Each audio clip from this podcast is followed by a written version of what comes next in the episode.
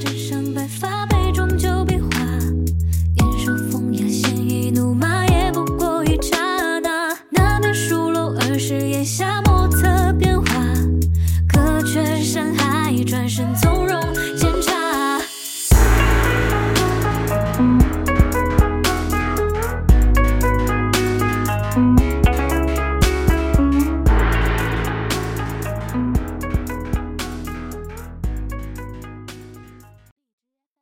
各位听众朋友们，周末好！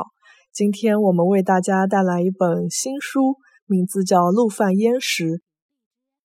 严歌苓的《陆犯焉识》是一本家族史小说，以我祖父为叙事主人公，讲述了他作为政治犯在文革时期的劳改生涯。沉痛的家族史被打开的同时，一代知识分子在红色风暴中被摧残、被侮辱的命运史。也得以展现。二零一四年春天，由中国电影导演张艺谋执导、编剧邹静之根据《陆犯焉识》改编的电影《归来》上映。这部小说亦再次受到瞩目。陆焉识本是上海大户人家才子加公子型的少爷，聪慧而倜傥，会多国语言，也会讨女人喜欢。父亲去世后，年轻无嗣的继母冯怡芳为了巩固其在家族中的地位，软硬兼施地使他娶了自己的娘家侄女冯婉瑜。没有爱情的陆焉识很快出国留学，在美国华盛顿毫无愧意地过了几年花花公子的自由生活。毕业回国后的陆焉识博士开始了风流得意的大学教授生活。也开始了在风情而精明的继母和温婉而坚韧的妻子夹缝间尴尬的家庭生活。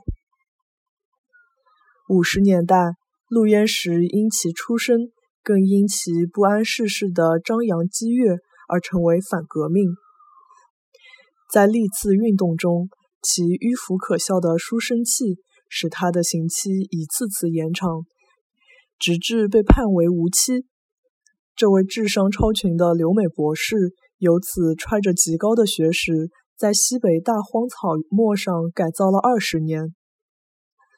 精神的匮乏，政治的严苛，犯人间的相互围猎与倾轧，终使他身上满布的旧时代文人华贵的自尊凋谢成一地碎片。哭泣中对繁华半生的反刍，使他确认了内心对婉瑜的深爱。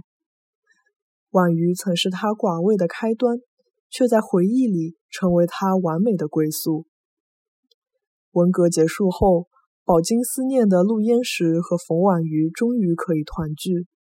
然而，回到上海家中的陆焉识却发现，岁月和政治彻底改变了他的生活，他再也找不到自己存在的位置。一生沉沦、终成俗庸小市民的儿子，一直排斥和利用他；才貌俱佳、终成大龄剩女的小女儿，对他爱怨纠结，态度几经转变。唯一苦苦等待他归来的婉瑜，却在他到家前突然失忆。